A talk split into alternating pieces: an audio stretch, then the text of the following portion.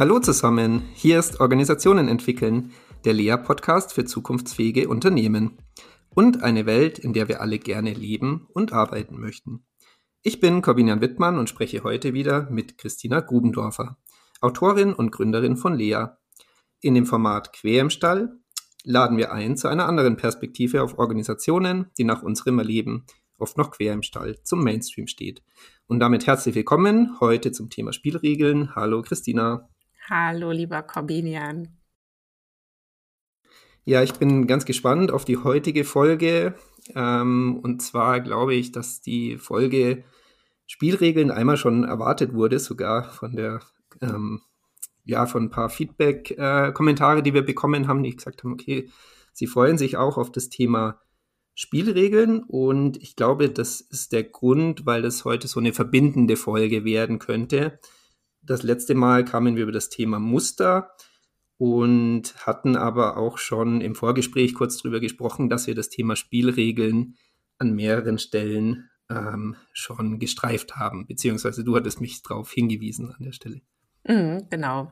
Und ähm, ja, vielleicht fangen wir ja so an, wenn es für dich in Ordnung ist, dass wir noch mal schnell zusammenfassen, was denn da bei den Mustern los war, weil ich glaube, mhm.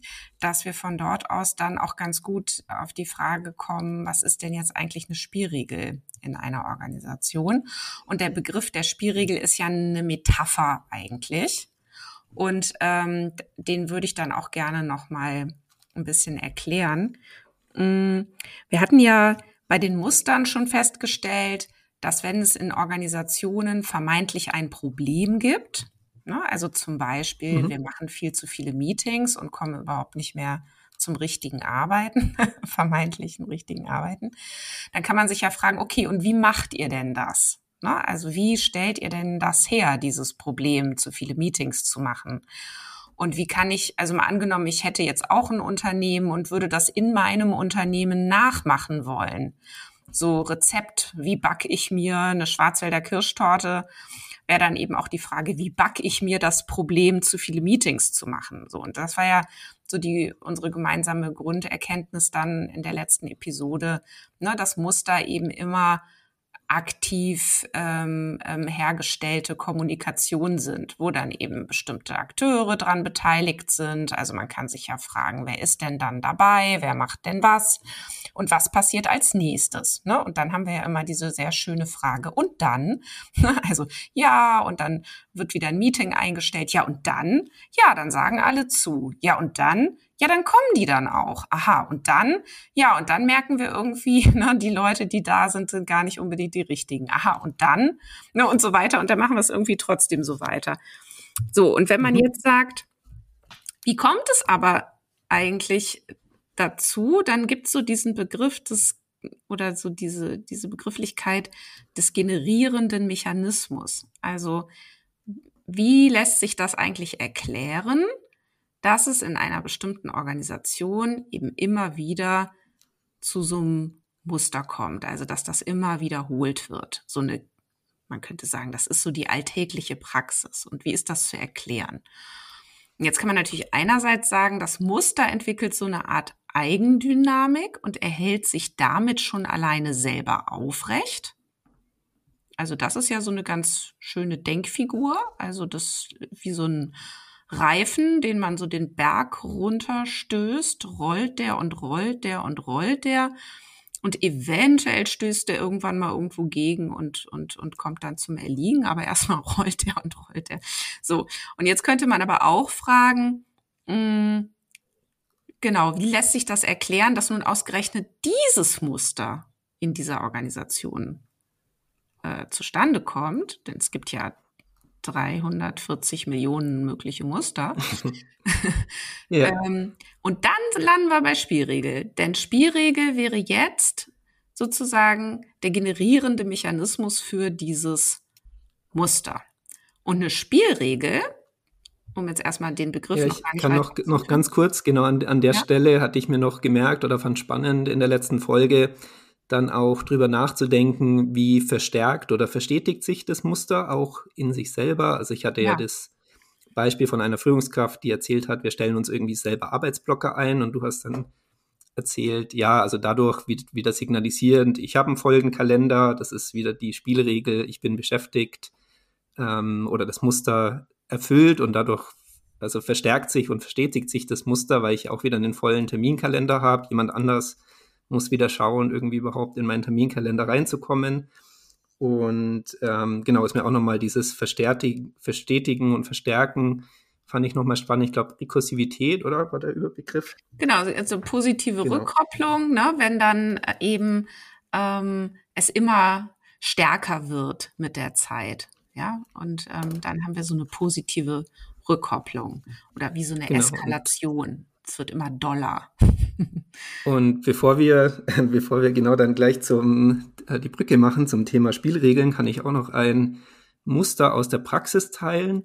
Oh ja. Ohne zu viel zu verraten über den Fall. Also wir hatten ähm, eine Beratung, die in mehreren Instituten bei uns unterwegs ist und die hat jetzt über eine längere Zeit mal Muster gesammelt, die sie meinen ähm, entdeckt zu haben. Und natürlich aus ihrer äh, subjektiven Wahrnehmung ist ja nicht die gesamte Organisation unter Beobachtung gestanden, sondern eben nur die, über die Einzelfälle.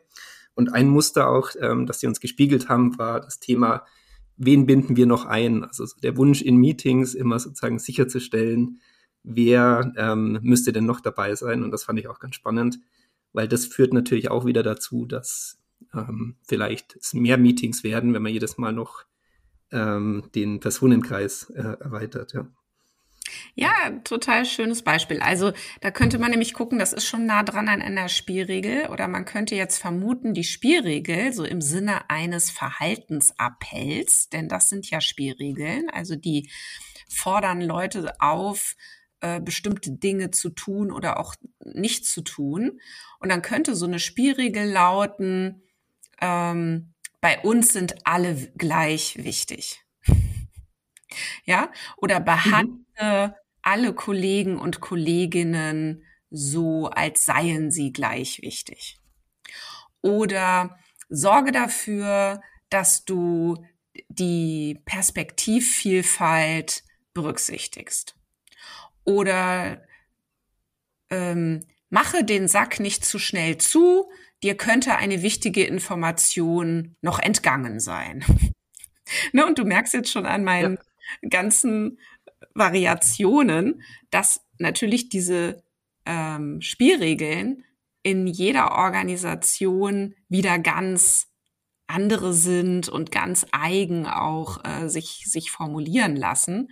Und das finde ich ist auch schon eine der ganz wichtigen Erkenntnisse dabei, dass es immer darum geht, sich sehr, sehr individuell und gezielt auf die Suche nach solchen Spielregeln zu machen. Und dass es auch eigentlich, nicht nur eigentlich, es macht wenig Sinn zu versuchen, einfach jetzt mal so alle Spielregeln einer Organisation aufspüren zu wollen, aus Jux und Dollerei, äh, sondern es braucht immer eine Bezugsfrage also es braucht mhm.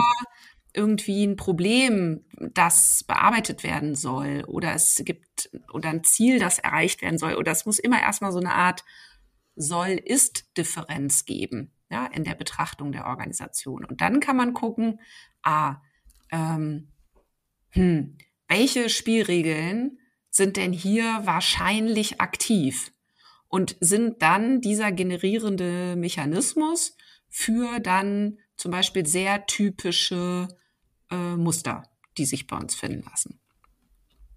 Mhm, also da würde ich nochmal nachfragen, würdest du sagen, also würdest du das wirklich so strikt sehen, dass man immer die Bezugsfrage und soll ist schon braucht oder kann es auch so wertvoll sein, ähm, sich mit Muster und Spielregeln zu beschäftigen? Ja, wenn man sonst nichts Besseres zu tun hat, kann man das natürlich machen. Also, oder so aus, weiß ich nicht, so aus Forschungszwecken heraus. Nee, aber das ist, äh, nee, in der Tat, ich würde sagen, das ist, das ist Quatsch, weil äh, man muss sich hier von der Idee der vollständigen Erhebung unbedingt mhm. verabschieden, weil wir haben ja immer auch den Beobachter, die Beobachterin drin. Also wer beobachtet denn was jetzt überhaupt? Und wer bildet welche Hypothesen über diese Spielregeln. Und das beeinflusst natürlich auch schon, was sich da zeigt oder was in den Blick gerät. Und es braucht eher so eine Art Unvollständigkeitsmut und so ein ja so einen mutigen Zugriff, könnte man auch sagen, mhm. auf ein Set von Spielregeln, immer die Idee mitführend, das ist jetzt nicht vollständig und das ist aber auch gar nicht schlimm, weil wir fangen einfach mal irgendwo an, uns in unseren Spielregeln zu reflektieren in Bezug aber eben auf zum Beispiel mindestens mal die Überlebensfrage. Also ich finde, die braucht es, braucht es unbedingt mindestens. Also die Frage ja. nach der Zukunft der Organisation. Also ist ja verstanden. Die, ja, mhm. so. Also um, um den Zugscheinwerfer eben entsprechend dann äh, richtig zu positionieren, wenn man so möchte, in der äh, großen Anzahl an, an Spielregeln, die eben ja in Organisationen dann herrschen und welche also um diese große Anzahl Spielregeln jetzt irgendwie ja mit einer Denkstruktur zu greifen, ähm, wie ist da der theoretische Blick drauf? Genau, ich habe ja schon ähm, eben gesagt, äh, beziehungsweise du hast mich auch freundlicherweise im Vorgespräch nochmal darauf hingewiesen, dass ähm, der Spielregelbegriff ist jetzt ja kein theoretischer kein theoretisch fundierter Begriff, sondern ist ja eine Metapher, die zugänglicher machen soll, was eigentlich gemeint ist. Und ich finde es nach wie vor eine der brauchbarsten Metaphern, wenn man auf Organisation schaut und sich erklären will, was ist das Ding überhaupt und wie funktioniert so ein Ding. Eine Organisation oder im Speziellen auch ein Unternehmen als ein Spiel zu betrachten. Ein Spiel, das eben ein ganz spezielles eigenes Spiel ist, das nach ganz eigenen Spielregeln gespielt wird. Und wer das Spiel mitspielen möchte, muss zum einen diese Spielregeln erlernen können, wollen und auch dürfen. So. Und oder umgekehrt, wer mitspielen ähm, äh, soll, ne, muss es natürlich auch möchten. So, also so. Ähm, und das zeigt also, dass Organisationen, nehmen wir mal, oder wir haben, nehmen wir mal an, wir haben ein Unternehmen, das hochspezialisiert ist auf irgendeinen technologischen Bereich, dann ist total klar, es können in dieser Organisation nicht alle mitspielen, sondern es können nur die mitspielen, die diese ganz speziellen Spielregeln auch beherrschen. Ne? Also, oder äh, nicht jeder Pimpf kann äh, Bundesliga-Fußball spielen, nur weil er Fußball spielen kann, ne? sondern manchmal entscheiden Spielregeln eben auch über ähm, äh, eben die Qualität. So.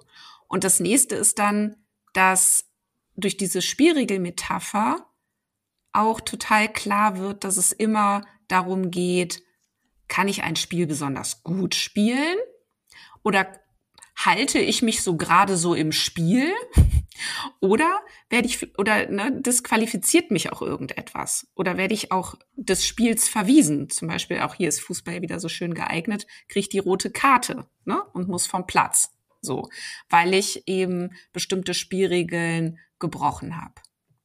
Und mhm. in Organisationen, ja, bitte, sag. Ja, mir geht gerade noch ein anderes Beispiel durch den Kopf. Also ich könnte mir so vorstellen, ähm, wenn es um das Bereich Qualifizierung gibt. Also bin ich qualifiziert genug, um in der Arbeitsgruppe mitzuarbeiten oder überhaupt um den Job zu bekommen? Also gibt es dann die Spielregel einmal, also komme ich überhaupt in Kommunikation? Also bekomme ich den Job überhaupt, weil ich mhm. die Qualifikation XY mitbringe? Und dann ähm, ist dann die Qualifikation tatsächlich hinreichend, um mich in dem entsprechenden Umfeld so zu bewegen, dass ich die, die Zustimmung und die Aufmerksamkeit von den, den anderen bekomme, oder?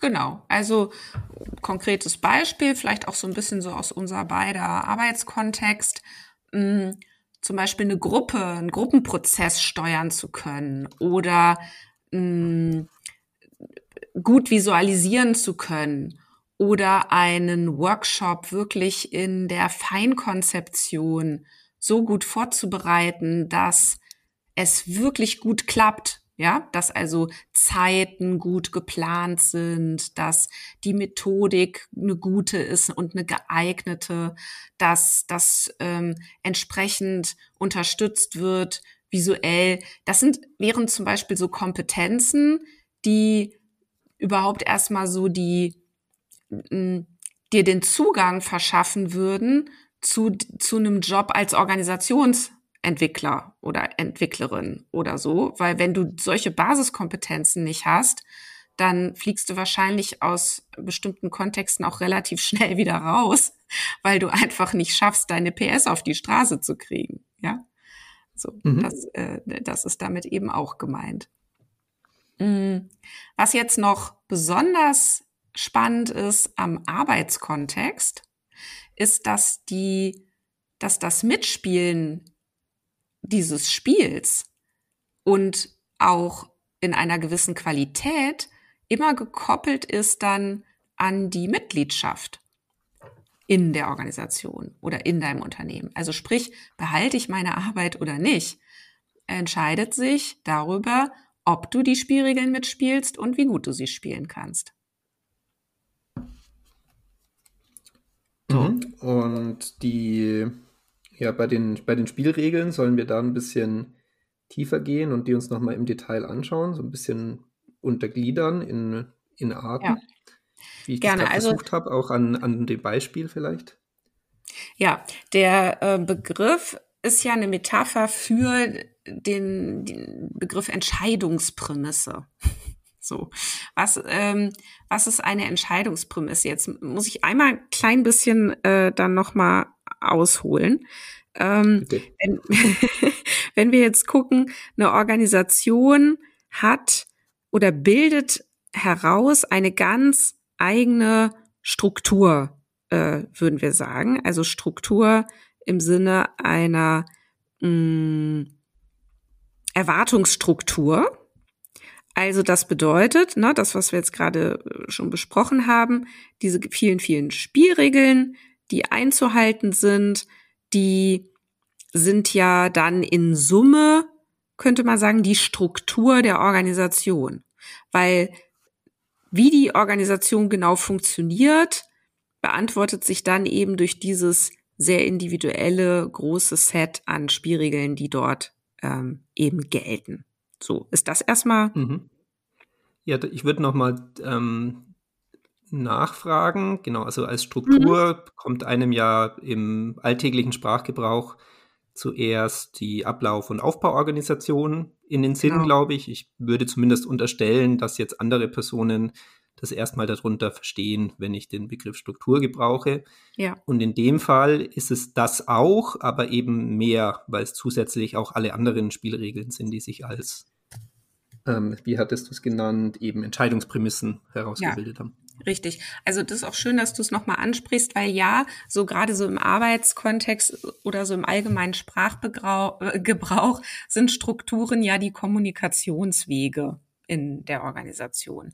So. Und hier ist der Strukturbegriff aber eben übergeordnet reserviert. So, deswegen hat er eben tatsächlich mhm. nochmal eine andere Bedeutung. Und wir haben ja in vorigen Episoden, und ich habe, glaube ich, auch in der Folge eins und zwei, wenn ich das richtig im Blick habe, habe ich das alles, glaube ich, schon mal auch erklärt, also welche verschiedenen Kategorien von Entscheidungsprämissen es gibt. Aber jetzt vielleicht hier nochmal so in aller Kürze. ähm, also wir haben vier Kategorien von Entscheidungsprämissen, nämlich Programme, Kommunikationswege, Personen und die Unternehmenskultur. Und während die ersten drei die Formalstruktur einer Organisation abbilden, handelt es sich bei der Kultur um nicht formalisierbare Spielregeln. So, was sie zu einer Spezialkategorie macht, weil sie sich gegen Führungs- und Gestaltungsimpulse wehrt. So, das heißt, sie muss eher deshalb als Resonanzkategorie begriffen werden. Aber dazu haben wir beide ja auch schon noch eine Folge gemacht. Und es gibt auch hier mhm. im Lea-Podcast noch weitere Folgen zum Thema Unternehmenskultur. Ähm, genau. Und insofern jetzt hier nur so kurz. Ähm, gehen wir mal auf diese drei Kategorien von formalisierbaren Spielregeln, Schrägstrich, Entscheidungsprämissen ein, also Programme. Bei den Programmen einer Organisation sind jetzt noch mal Zweckprogramme von Konditionalprogrammen zu unterscheiden. Also man könnte jetzt sagen 1a Zweckprogramme, 1b Konditionalprogramme. Und Zweckprogramme sind eben alle Spielregeln, die so um zu Regeln sind. Also sie sollen dabei helfen, dass die Organisation einen bestimmten Zweck erfüllen kann oder bestimmte Ziele erreichen kann. Also dazu gehören Leitbilder, Strategien, ähm, Zielerreichungsmethoden wie ne, Objectives and Key Results in aller Munde im Moment. Ähm, so, und um sich an diese Spielregeln eines Zweckprogramms zu halten, müssen die Mitarbeitenden dann zusehen, dass sie ein bestimmtes Ziel erreichen. Also die Wahl des Weges zum Ziel und die Wahl der Mittel ist ihnen dann meistens äh, selbst überlassen. Klar, es gibt dann manchmal auch noch sowas wie Budgetrahmen oder ne, ähm, äh, es gibt dann eben den Zeitrahmen. Aber wie sie es dann genau schaffen, das, äh, da müssen sie dann selber zusehen. Und ja, dann gibt es. Also ja? Ich kann da kurz ein Beispiel reinbringen, ähm, weil ich fand diese Unterscheidung extrem hilfreich. Also zu sagen, es gibt eher Konditionalprogramme und also oder eher Organisationen, die auch stärker in den Konditionalprogrammen sind und auch andere Organisationen, die vielleicht die Zweckprogramme noch stärker in der Anwendung haben. Mhm. Ich denke gerade Organisationen, also ich habe mich erst mit dem Professor Alexi von der TUM unterhalten, der mhm. Organisationen unter Unsicherheit untersucht und gerade diese Organisationen, die unter extremer Unsicherheit agieren müssen, also Unsicherheit in dem Sinne, ich weiß nicht, wie der ähm, wie das Thema KI genau ausgeht und Unternehmen wie Microsoft beispielsweise investieren jetzt zum allerersten Mal äh, in die, die First Mover Advantage, in die vermeintliche, also hoffen, dass es das aufgeht. Das ist das erste Mal in der Firmengeschichte von, von Microsoft, ähm, dass sie tatsächlich hier jetzt versuchen, ähm, ja, Google ein paar Themen abzuluxen. Mhm. Und die sind natürlich ganz anders organisiert wie ähm, ja, Organisationen, die keine Fehler machen dürfen, wie beispielsweise eine Bank. Mhm. Ich habe ja auch mal in einer Bank gearbeitet. Und da merkt man, wie die Organisation gegliedert ist, dass du mehr von den Konditionalprogrammen hast, im Sinne von Organisationsrichtlinien, was darfst du machen, was darfst du nicht machen. Und so im Rückblick jetzt auf die verschiedenen Organisationen, in denen ich gearbeitet habe, einmal Bank, sehr reguliertes Umfeld und einmal ähm, ja im Innovationskontext auch, ähm, ist es mir so ein bisschen klarer, warum die Organisationen so funktionieren, wie sie funktionieren. Ja, genau. Das, was du jetzt beschreibst, ist auch genau der Effekt. Ne? Wenn ich mir nämlich diese Brille jetzt aufsetze und sage, ich gucke jetzt mal durch die Brille der Zweckprogramme versus Konditionalprogramme auf eine Organisation, dann kann ich eben gucken, sind die eher so oder eher so unterwegs. Und jetzt bist du natürlich unseren Hörerinnen und Hörern unter Umständen Schritt voraus, denn ich hatte noch gar nicht erklärt, was Konditionalprogramme sind. Aber die ähm, nur noch mal ganz kurz ergänzend, ne? also wir während die Zweckprogramme diese Um-zu-Regeln sind, sind die Konditionalprogramme ja diese Wenn-Dann-Regeln. Ne? Und wie du schon sagtest, wenn jetzt ähm, sehr viel Unsicherheit da ist oder im Umkehrschluss sehr viel Verfahrenssicherheit hergestellt werden muss oder eben zum Beispiel tödliche Unfälle vermieden werden müssen, dann eignet sich das ja extrem wirklich Verfahrensregeln zu haben, Skripte zu haben, ganz klare Prozessbeschreibungen zu haben, an die sich alle halten müssen, damit das eben bloß nicht passiert oder damit eben ein ganz bestimmter äh, Zustand am Ende auch wirklich ähm, eintreten kann. So. Und wenn sich Mitarbeitende von diesem Prozess wegbewegen, dann müssen sie wirklich gute Gründe haben, äh, gerade wenn dann nämlich doch was passiert, da müssen sie sich wirklich ähm, ja, einfach verantworten und sagen, warum bin ich davon abgewichen, mh, mm, obwohl mir doch klar war, wie wichtig das ist, ne? sich, sich daran zu halten. So. Genau, mhm. und also eine Organisation kann wahrscheinlich beides, aber ist in den meisten Fällen, würde ich vermuten, ist man wahrscheinlich in einem Feld halt aufgrund dem ursprünglichen Zweck deutlich stärker. Ja. Ähm, genau. Und wenn wir jetzt schauen, was passiert aber auch viel so im, im, im Rahmen von neueren Formen des Organisierens. Dann geht's ja dort ganz stark Richtung Zweckprogrammierung. Und es schleicht sich ja auch so eine Bewertung ein im Moment in unserer Arbeitswelt, nämlich zu sagen, ja, diese Konditionalprogramme, die machen ja nur dann Sinn, wenn du schon weißt, was passiert. Also wenn du einen Prozess, also wenn du, wenn du eine Leistung schon mal erbracht hast. Und sobald es aber darum geht, Neues zu organisieren oder etwas, was du eben noch nicht kennst, dann eignet sich das Konditionalprogramm nicht mehr. So. Und ich würde da mal ein Fragezeichen dran machen, diese mhm. Bewertung. Ähm, denn wie die Zukunft wird, weiß ich in beiden Fällen eigentlich nicht. Nicht nur eigentlich nicht, weiß ich nicht. Weiß nicht, wie die Zukunft wird. Und ich muss natürlich auch, wenn ich einen Prozess habe, ähm, trotzdem achtsam bleiben dafür, was passiert in der Welt oder was passiert in unseren relevanten Umwelten. Ne? Also da kann ich auch nicht auf Blindflug schalten, nur weil ich jetzt einen Prozess habe. So. Und ich finde, es macht nicht automatisch die Zweckprogramme zu der, zu der besseren Art zu organisieren. So. Ja, würde ich mich anschließen. Vermutlich, also könnte man sagen, oder Hypothese, eine Organisation, die es eben versteht, beides gut zu verbinden und irgendwie die, die weiß, wann was dienlich ist, könnte mhm. ich mir vorstellen. Ja. Ähm, ist, ist hilfreich, ja.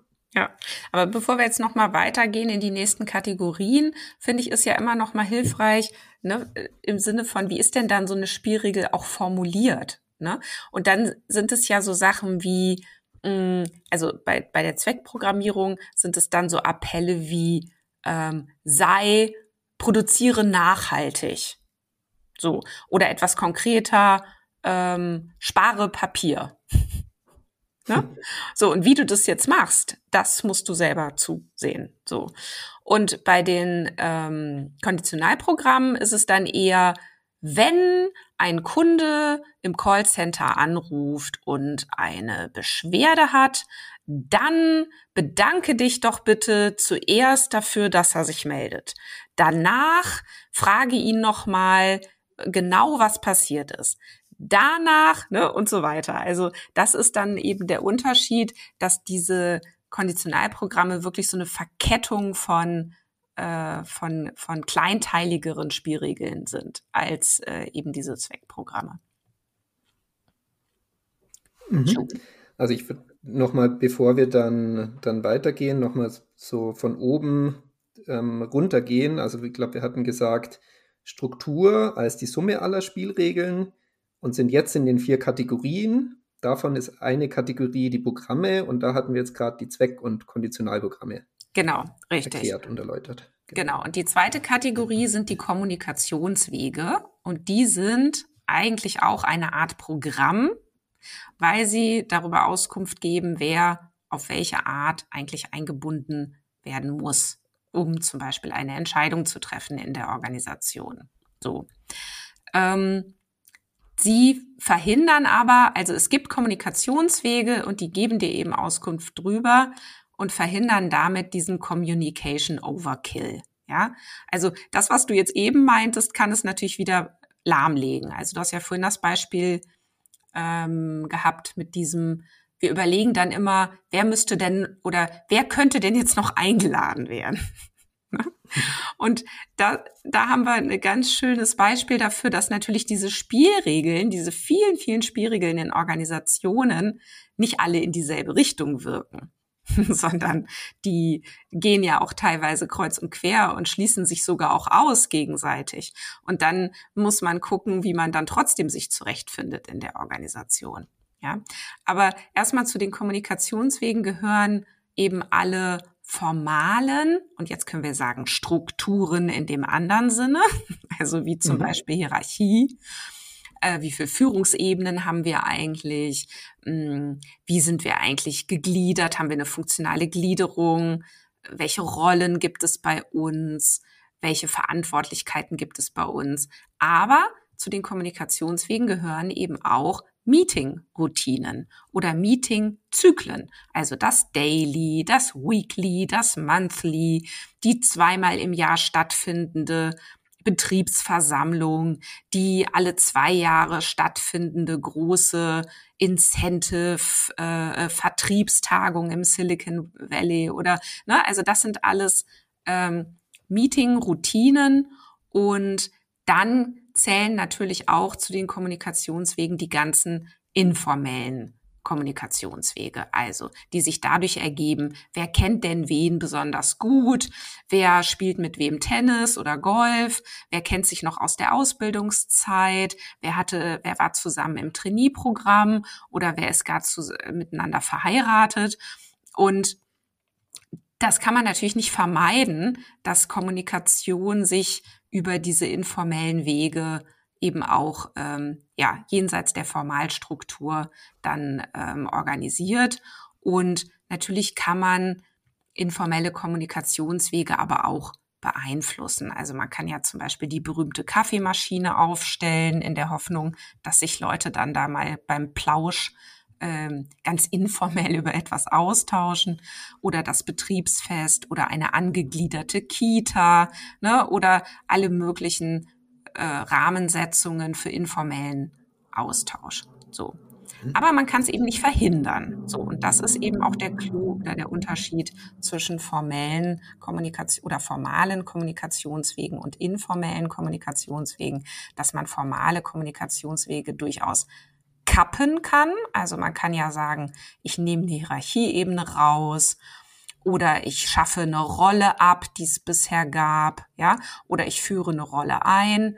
Ähm, aber ich kann die informellen Kommunikationswege, die kann ich nicht verhindern. Also da kann ich höchstens sagen, ich entlasse jetzt Person X, weil ich nicht will, dass Person Y mit dieser Person über äh, dies oder jenes Thema spricht. Aber selbst das könnte, ähm, könnte auch schiefgehen. Ne? Also ja, weil dann die da, trotzdem weiter. Da liegt für mich, Entschuldigung. Nee, war fertig, alles gut.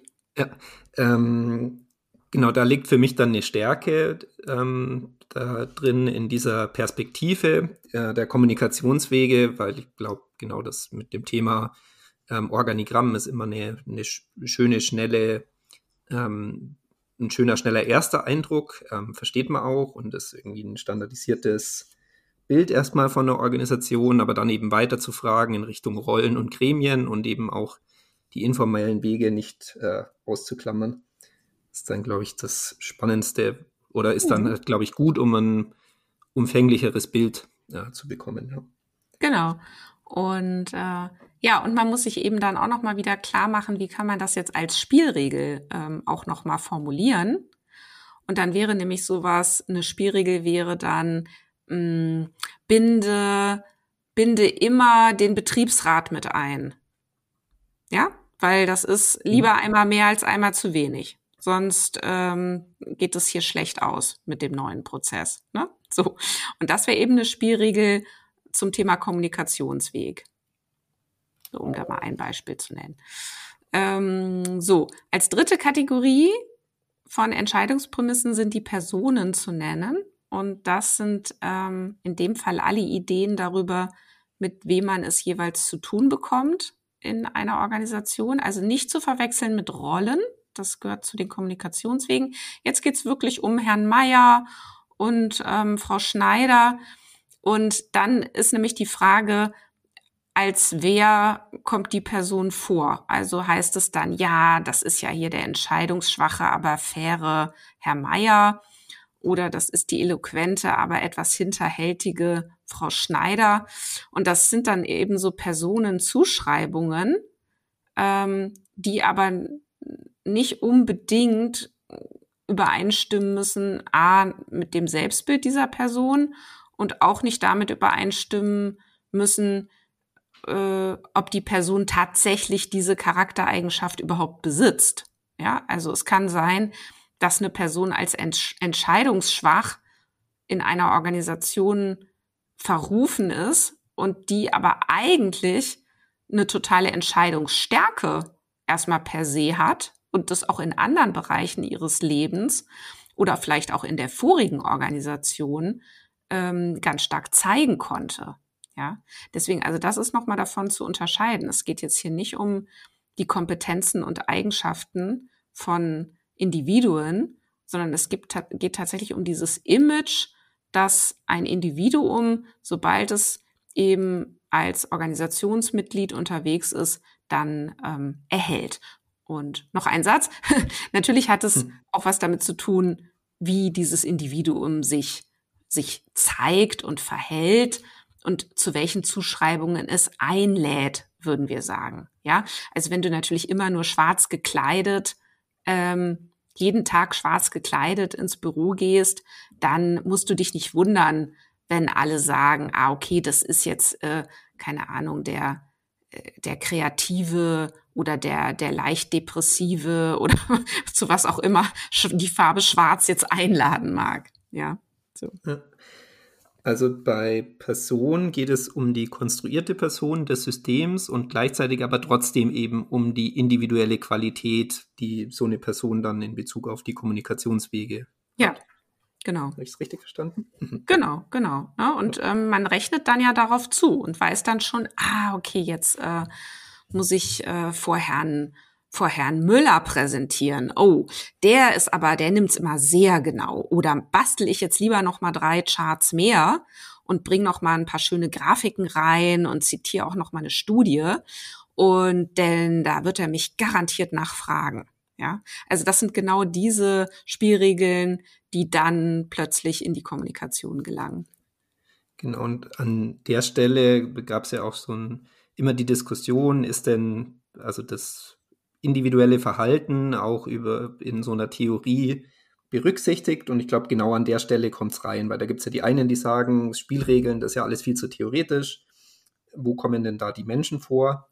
Und dann gibt es wieder andere, die sagen, ja doch, die sind ja in der Theorie mit drin. Und ich glaube, genau an der Stelle, wo wir jetzt sind. Ja, die Menschen, äh, ja, und nicht nur da. Ich meine, weil ähm, die Kommunikation an sich äh, oder so eine Organisation an sich wäre ja gar nicht da, wenn es nicht Mitspieler gibt. Ja, und jetzt finde ich, ist nochmal mhm. diese Metapher des Spiels auch nochmal total nützlich, um das zu erklären. Denn jedes Spiel braucht natürlich Mitspieler. Es spielt sich nicht selbst. Das geht ja nicht. Also du kannst äh, kein, also klar, jetzt kommt natürlich der Einwand, ja, aber es gibt auch einen Schachcomputer und so, ja, und jetzt kann auch ein Schachcomputer womöglich mit dem anderen Schachcomputer Schach spielen aber ähm, die laufen dann irgendwann heiß. Also es braucht Mitspieler.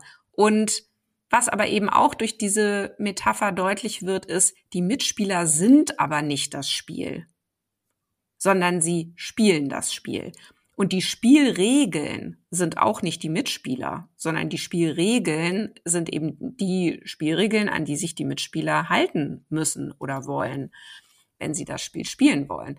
Und so kann es eben auch sein, dass Mitspieler kommen und gehen und die Spielregeln bleiben aber gleich und das Spiel bleibt auch das gleiche, ne? Und nur die Mitspieler wechseln. So.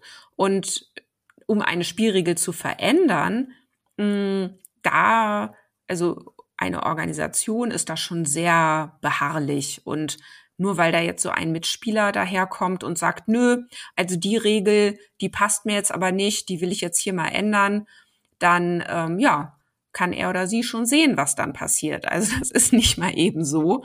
Und es ist eben höchst voraussetzungsvoll. Und wenn wir jetzt nochmal auf Personen gehen, klar, es kann natürlich sein, dass eine Mitspielerin, ein Mitspieler an diesem Spiel in der Organisation eine Person ist, auf die besonders geschaut wird und ne, die einfach die Aufmerksamkeit aller extrem lenken kann und die ganz viel Einfluss deswegen auch nehmen kann, weil ihr dieser Einfluss eben auch zugeschrieben wird.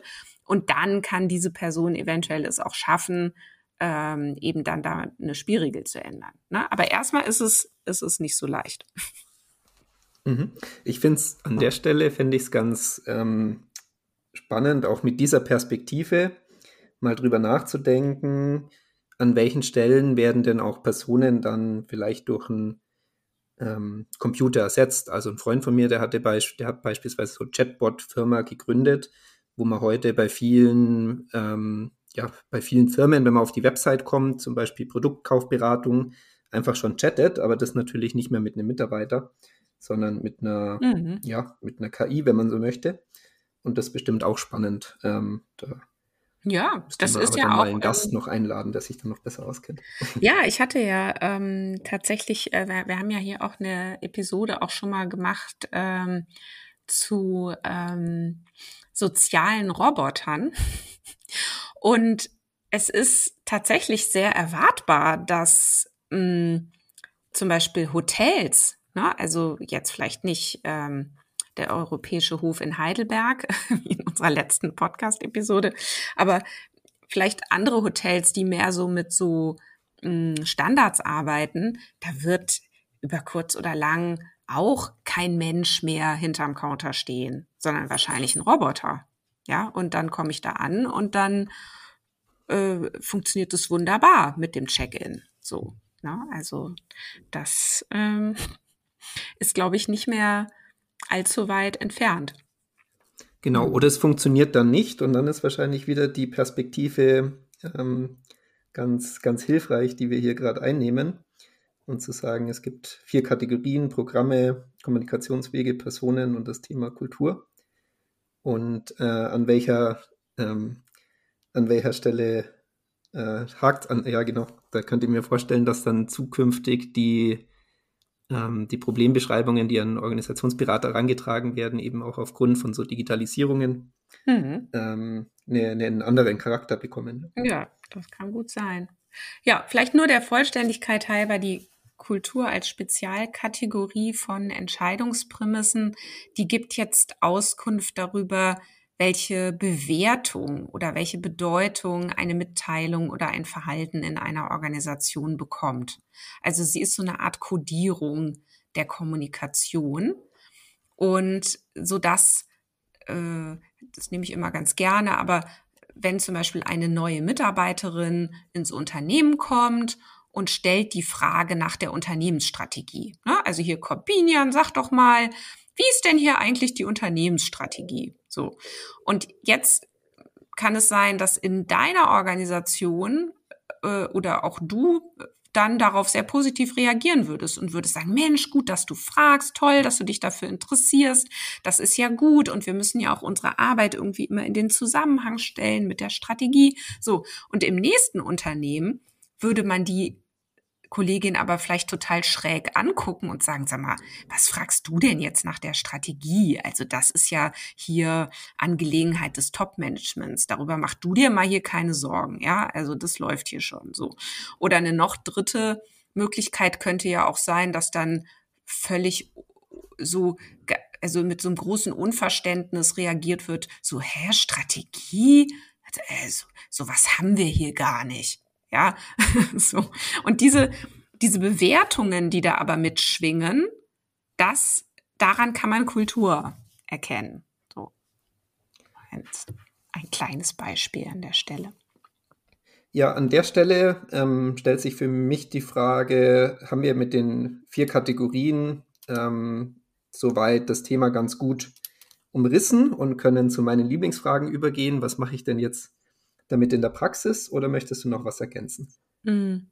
Nee, ich glaube, dass, also ich würde sagen, an der Stelle reicht es jetzt erstmal, uns zu sagen, dass ähm, so diese mh, mm, Entscheidungsprämissen, diese ganzen Spielregeln mh, mm, sind eben, also wirken auf das Geschehen in Organisationen und über diese Spielregeln lässt sich eben ganz, ganz viel erklären. Und da sind wir dann eigentlich auch schon in der Praxis, denn es macht ganz viel Sinn, sich eben jegliches Geschehen auch über diese Spielregeln zu erklären und sich dann zu fragen, wenn ich also eine Ist-Soll-Differenz feststelle, ähm, wo kann ich denn an diesen Spielregeln ansetzen? Und dann sind wir eben beim Thema Organisationsgestaltung und dann sind wir eben auch beim Thema Führung und dann die Frage zu stellen, wo sollten wir Anpassungen an unserer Organisation vornehmen, um eben dann auch ne, mindestens mal in Zukunft noch zu existieren oder eben um, und jetzt sind wir wieder am Anfang unseres Gesprächs, es braucht natürlich eine Fragestellung. Also, was wollen wir denn? Ne? Wollen wir innovativer werden? Wollen wir mehr Profit machen? Wollen wir nachhaltiger werden? Wollen wir wachsen? Was wollen wir eigentlich? Und äh, daraufhin kann ich mir dann die Frage stellen, ist unsere Organisation, so wie sie jetzt gerade eben funktioniert, dazu geeignet? Oder wie gut ist sie wahrscheinlich dazu geeignet? Und wäre es jetzt gut, Anpassungen vorzunehmen?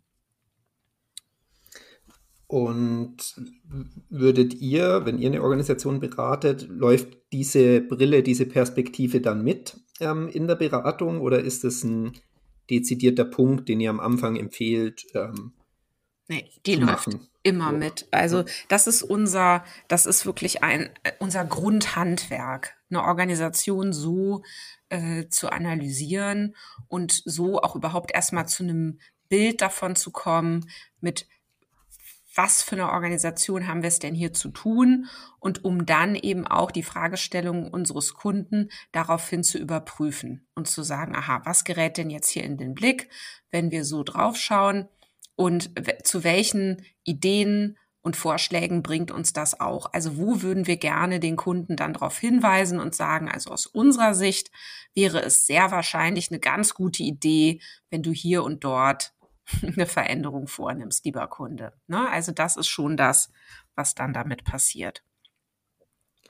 Würdet ihr dann tatsächlich aktiv reingehen mit, mit Interviews oder ist das eher, was ihr in der Zusammenarbeit mit den Kunden dann auch ähm, beobachtet und feststellt? Nee, also Interviews sind immer schon wahnsinnig wertvoll. Also wir haben einerseits die teilnehmende Beobachtung, die natürlich immer stattfindet, also weshalb wir auch wahnsinnig gerne nicht nur ähm, virtuell unsere Kunden kennenlernen, sondern auch wirklich sehr gerne uns treffen und auch mal vor Ort sind. Also wenn es eine Produktion gibt oder irgendwie ein Werk oder irgendwas anderes, Büroräume, dass man da auch mal durchläuft und sich das alles anguckt und die Leute mal beobachtet. Oder wenn eine Tagung ist, an der Tagung einfach mal als Beobachter, Beobachterinnen teilzunehmen. Das ist wahnsinnig wertvoll. Da kriegt man ganz viel mit.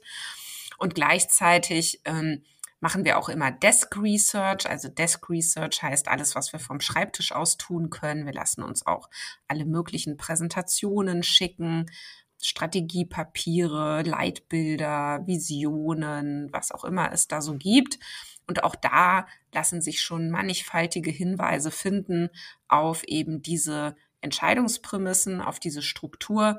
Und dann ja, ist es einfach toll, wenn man Interviews führen kann und wenn man dann über diese Interviews dann da gezielt auch ähm, zu diesen Spielregeln kommt. Und dann werten wir das tatsächlich aus und stellen das zur Verfügung und sagen, schaut mal, die und die und die Spielregeln haben wir bei euch gefunden. Hatte ich jetzt heute Vormittag noch ein Meeting mit zwei Kolleginnen, die das gerade für einen Kunden machen. Die haben gerade Interviews geführt und haben jetzt diese ganzen Spielregeln da formuliert. Ja. Mhm die sind vermutlich auch ähnlich, oder? Also ihr seht bestimmte Spielregeln und es sind un also unterschiedliche Unternehmen, ähm, aber ähnliche Spielregeln oder sind die dann wirklich von Unternehmen zu Unternehmen so komplett unterschiedlich? Komplett unterschiedlich, tatsächlich. Also es gibt ähm, immer wieder ganz andere, immer wieder ganz neue und es macht auch Sinn, sich die Freude zu machen, sie so zu formulieren, dass sie den Sprachgebrauch in der Organisation auch widerspiegeln. Also, dass die Leute richtig, wenn die dann hinterher die Spielregeln mal lesen sollten, dass sie so richtig merken, ja, genau, so ist das hier. Ne, das ist äh, dann schön, wenn das gelingt. Und deswegen macht es auch im Übrigen überhaupt gar keinen Sinn, mit irgendeinem, mit irgendeinem Modell da reinzugehen. Aber während ich mich jetzt reden höre und deine Frage nochmal reflektiere, gilt diese Vielfalt natürlich vor allen Dingen beim Thema Kultur. Und da habe ich natürlich eine professionelle mhm. Deformation, weil mich das Thema so interessiert. Und du hast natürlich total recht, wenn man auf die formalen Spielregeln guckt, dann gibt es viel mehr Ähnlichkeiten auch über Organisationen hinweg.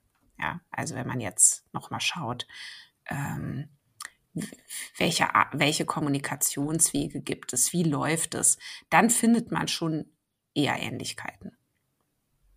Ja, es war zumindest auch mein Eindruck, als ich äh, in meinem letzten Job eben in speziell Unternehmen in einer Branche ähm, beraten habe. Da waren das zwar unterschiedliche Unternehmen, aber ich fand dann doch spannend, dass bestimmte Spielregeln oder Muster ähm, doch auch ähm, sich die Unternehmen gegenseitig darin auch wiedergefunden haben, ja, und dann auch dieser, dieser Austausch untereinander, mhm. den wir auch gestaltet haben, sehr wertvoll war, weil man eben mit der gleichen, mit den gleichen Rahmenbedingungen auch der Branche vielleicht ähm, beschäftigt war oder man würde, glaube ich, sagen, die Unternehmen in ähnlichen Umwelten erzogen oder unterwegs sind und dadurch vielleicht auch ähnliche Verhaltensweisen, die manchmal praktisch, manchmal unpraktisch sind, ähm, zeigen. Ja.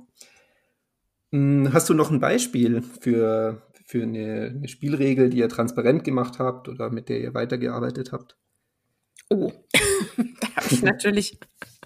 Oh Gott, da gibt es jetzt so viel. Jetzt muss ich erstmal überlegen, wo soll ich denn da jetzt mal hinschauen? Ähm, ich gucke mal gerade, was war denn jetzt heute Vormittag eine, die mir da äh, gut im Gedächtnis geblieben ist. Hm, zum Beispiel die Spielregel, wenn dir, wenn etwas gemacht werden muss, dann wird es irgendwie gemacht. das war eine Spielregel. Mhm. Und gemeint ist damit, dass sich die Leute dort nicht verantwortlich fühlen, Dinge anzupacken, sondern sie, ähm, sie sagen, wo es einen Bedarf gibt und dann erwarten sie, und das passiert dann auch so, dass sich die Geschäftsführung höchstpersönlich darum kümmert, diesen Missstand zu beseitigen. Und dann geht es aber noch weiter und wenn es aber dann nicht passiert, dann passiert es eben auch nicht. Ja, das ist so dieser, dieser Satz, man müsste mal was machen. genau, also oder es müsste mal passieren. Genau. Ja. Also ich mache es nicht, aber es müsste mal passieren. Mhm. Zum Beispiel. Super. Und ja, also vielen Dank für das Beispiel. Ich finde das immer ähm, sehr, sehr interessant, dann wirklich nochmal einen konkreten mhm. Fall zu haben. Oder ich hatte ja auch am Anfang das, das Beispiel mit der Spielregel, wen binden wir noch ein, ähm, mhm. ähm, gebracht. Also hatten, haben wir da schon mal zwei an der Stelle.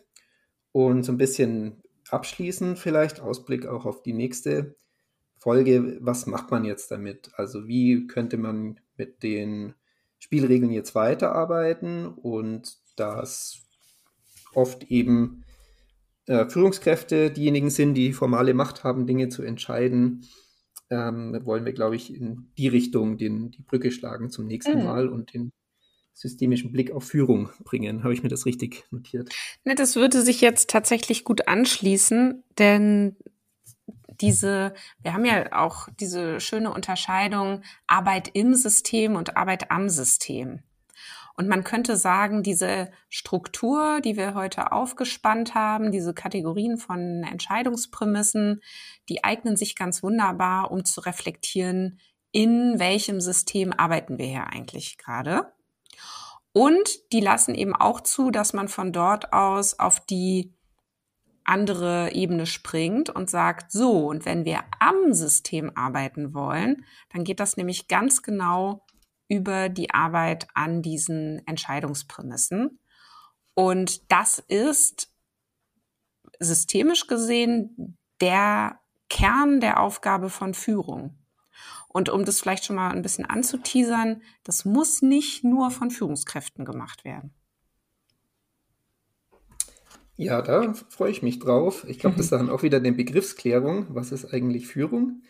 Ähm, aber das hören wir dann das nächste Mal. Und ich bedanke mich, ähm, hoffe, dass wir einen schönen Überblick begeben haben zu dem Thema Spielregeln oder auch Entscheidungsprämissen und freue mich aufs nächste Mal hören.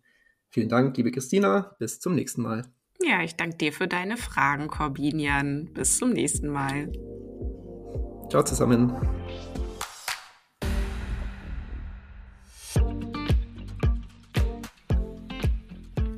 So, Christina, ja, kurzer Rückblick heute. Ähm, wie es? Das Thema Spielregeln war doch etwas umfangreicher. Ja, das ging aber gut aus meiner Sicht. Also wir haben es ja heute das zweite Mal aufgenommen, nachdem wir das erste Mal gemerkt haben, es nicht so, also ich war ja nicht so happy damit, weil ich irgendwie dachte, ich hätte es besser erklären können. Ich hoffe, es ist mir jetzt heute besser gelungen. In meiner Selbstwahrnehmung würde ich sagen, ja. So. Ähm, aber sag du mal. Ja, ich hatte mir im Vorfeld auch die Folge 1 und 2 nochmal angehört, also die allerersten Folgen, wo es um das Thema ja, Organisationen ähm, geht. Und die sind ja auch sehr gut. Also an der Stelle möchte ich auch nochmal auf die ähm, verweisen. Das ist wirklich ja auf den Punkt. Und meine Idee war ja auch, dieses Format fortzuführen, weil es mich selber so interessiert, weil wir auch Feedback bekommen von, von einigen, dass es ein ganz dankbares Format ist, um sich eben auch mit der Theorie zu beschäftigen, ähm, über, ja, einfach über das Format Podcast. Und da verstehe ich es halt als meine Rolle, mal nachzufragen, auch immer dieses Perspektive, was ist der allgemeine Sprachgebrauch, was ist der, ähm, der theoretische Sprachgebrauch, das reinzubringen. Und da bin ich, glaube ich, auch ganz zufrieden. Ja. Ja, also ich finde, also ich habe es auch gemerkt. Also ich finde, du warst auch anders vorbereitet als bei unserer letzten Folge. Und ja, genau, vielleicht äh, kleine Manöverkritik bei dem Thema Programme. Da freue ich mich so. Also für mich ist es so viel Erkenntnis, diese Unterscheidung Zweck und ähm, Konditionalprogramme. Da war ich, glaube ich, so ein bisschen zu schnell schon an meinem Beispiel. Ähm, Hast mir gar nicht mehr zugehört am Reinschießen. ähm, aber hoffe, dass es dann trotzdem irgendwie genau äh, ja. an, der, an der Stelle passend, passend war.